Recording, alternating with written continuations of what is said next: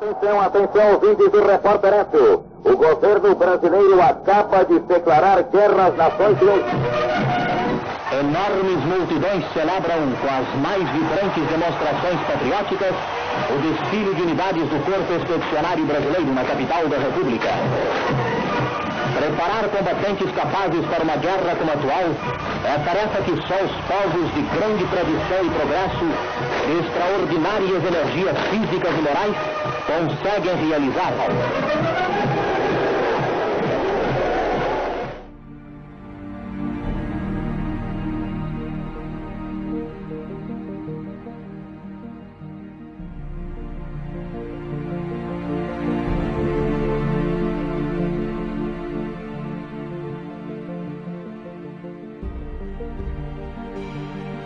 Dia é 4 de fevereiro de 1945.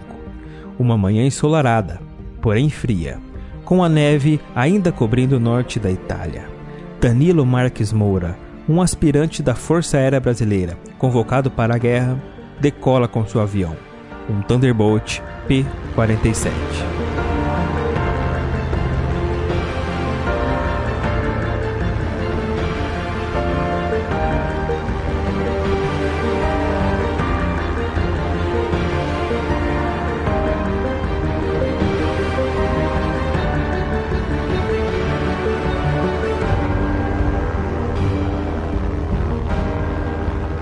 Danilo fazia parte do primeiro grupo de aviação de caça na Itália. O seu esquadrão era o Jambok e o grito de guerra era Sentapua. A missão: atacar uma ponte ferroviária na cidade de Castelfranco, um pequeno vilarejo ao norte da Itália. Já em voo, aproximadamente às 11 horas da manhã, Danilo sente que há algo errado com seu avião. Sabe-se depois que o mesmo havia sido atingido por fogo antiaéreo alemão.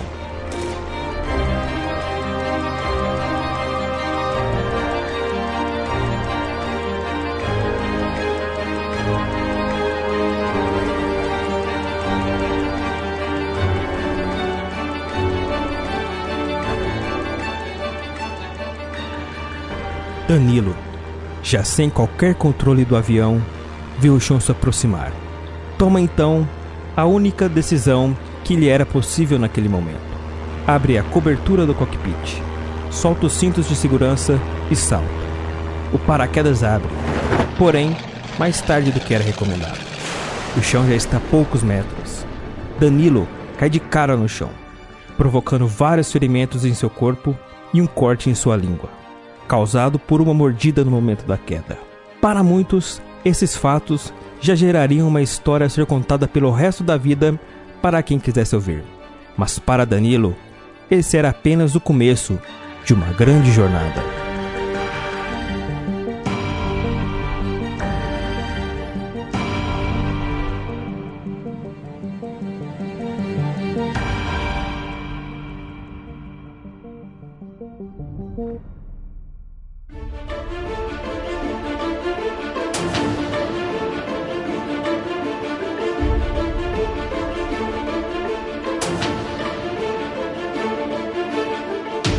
Ao se levantar, Danilo se vê em um campo aberto, coberto de neve, em uma região dominada pelo exército alemão. Ao seu redor, apenas montes de palhas de trigo. Assustado, Danilo corre para um dos montes próximos, saca sua pistola 9mm Colt e fica atento à chegada do desconhecido que vinha caminhando pelo campo. Para sua sorte, é um fazendeiro italiano que, após algumas poucas palavras, pede para que o piloto se esconda totalmente em um monte de palha, dizendo que mais tarde lhe traria comida e algumas peças de roupa. Danilo mal consegue se comunicar ou mesmo comer devido ao ferimento em sua língua.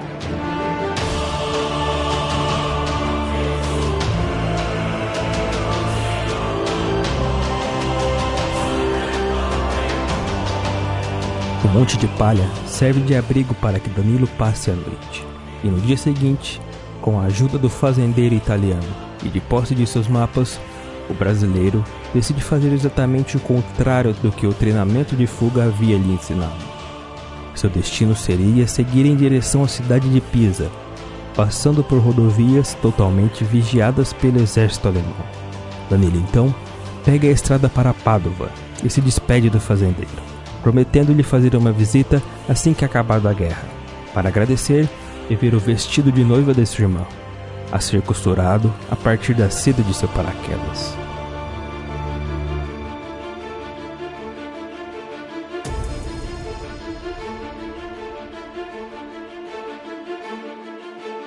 Danilo escolhe passar por dentro de todas as cidades na sua rota, indo contra todas as regras básicas do manual de fuga. No caminho, cruza com vários alemães, que tampouco se importava com o piloto brasileiro. Sua aparência, na verdade, era apenas mais um italiano vítima de guerra. Sujo, barbado e com a língua tão inchada que mal cabia dentro de sua boca.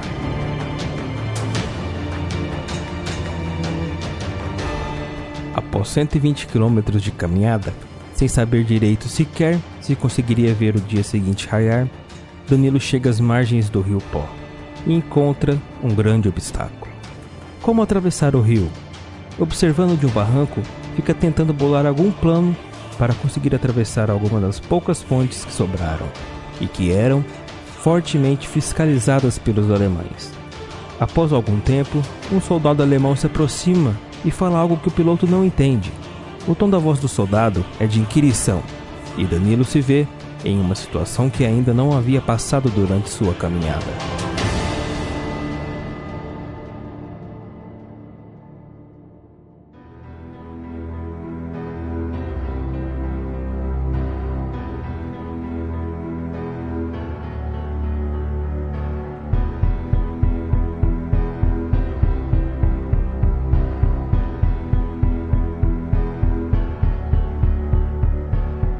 Mantendo o sangue frio, ele aponta para a língua machucada e ainda inchada, mostrando por sinais que não conseguiria se comunicar.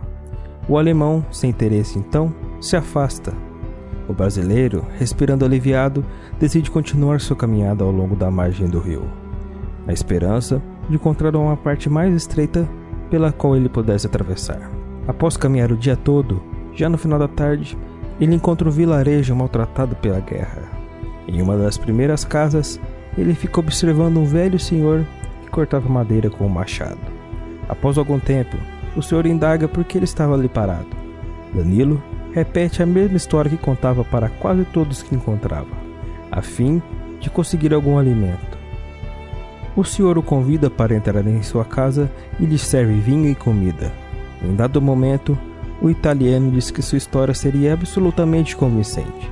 Se não fosse, pelas suas botinas de aviador.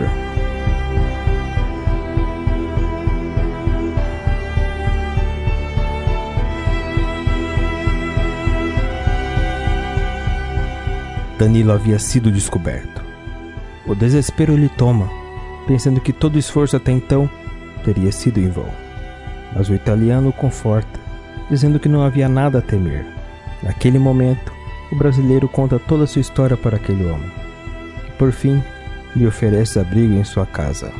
Pela primeira vez desde a sua queda, Danilo dorme em um local confortável e aquecido.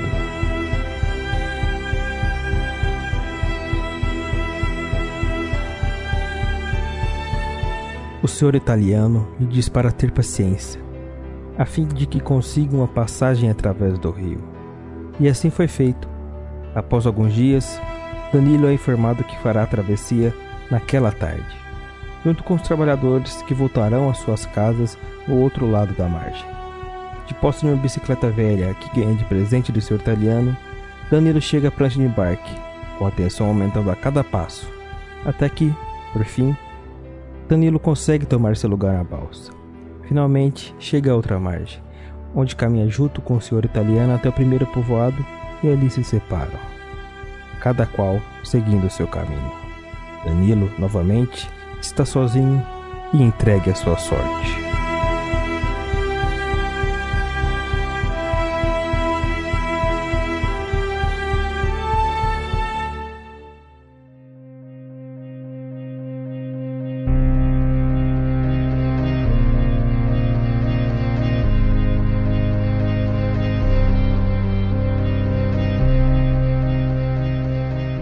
Após vários dias pedalando e mal tendo do que se alimentar, Danilo se vê totalmente abatido, pensando em desistir de toda a sua jornada. Porém, retira suas forças no pensamento de todos aqueles que o ajudaram até ali, e na vontade de voltar para casa e rever os familiares. Em um certo momento da viagem, viu uma velha senhora sentada na varanda de casa. Sua fome era tão grande que ele não pensou duas vezes antes de ali conversar com aquela mulher. Após alguma conversa, a senhora serve-lhe um prato de macarrão e oferece abrigo até a próxima manhã, quando seu sobrinho chegaria do trabalho. No dia seguinte, ao acordar, a senhora e seu sobrinho estão à sua espera, e mais uma vez suas botinas o entregaram. Contudo, para sua sorte, o sobrinho faz parte de uma organização de resistência que lhe ajudaria a voltar para casa. Após dois dias, é levado para uma estação bem avançada, onde se junta a outros que estavam na mesma situação. Eram oito: americanos, ingleses, italianos e agora um brasileiro.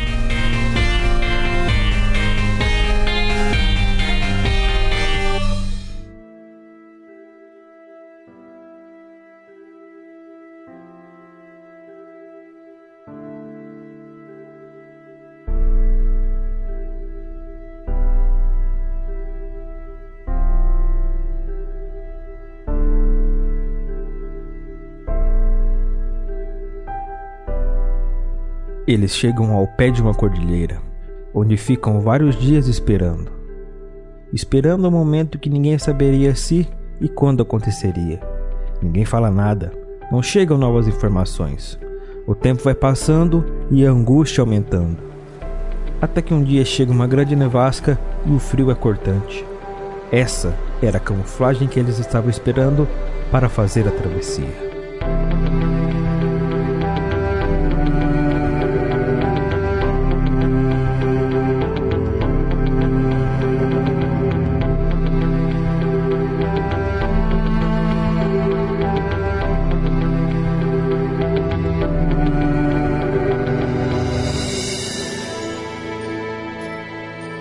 No início da noite, começa uma derradeira caminhada, que não prevê paradas.